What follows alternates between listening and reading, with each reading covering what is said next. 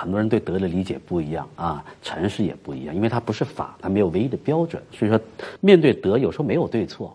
呃，你经常会发现一些做坏事的人在辩解，哎，我怎么做错了吗？你看都这么做呀。所以德它有时候是个悖论啊。面对比如说大众利益的时候，甚至国家利益的时候，道德面临选择的时候该怎么办？嗯，很简单，第一，在你能力范围内去做这个德。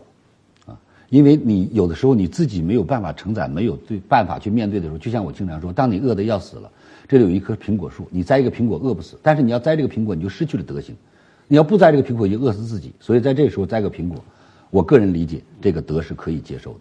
所以人呢，都是在一定的时候才会到一定的境界，才会有不同的人生观和价值观。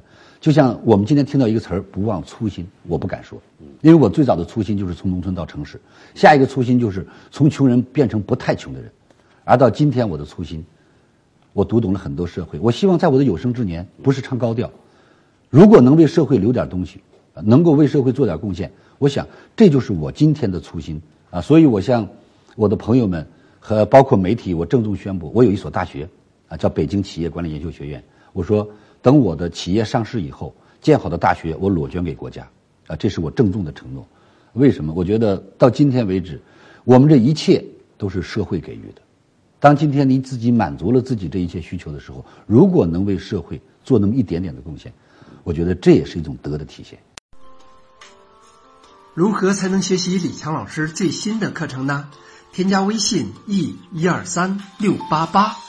免费领取李强老师最新的课程视频，李强老师最新的课程可以让你有新的收获、新的成长。现在添加微信 e 一二三六八八，免费领取李强老师最新的课程视频。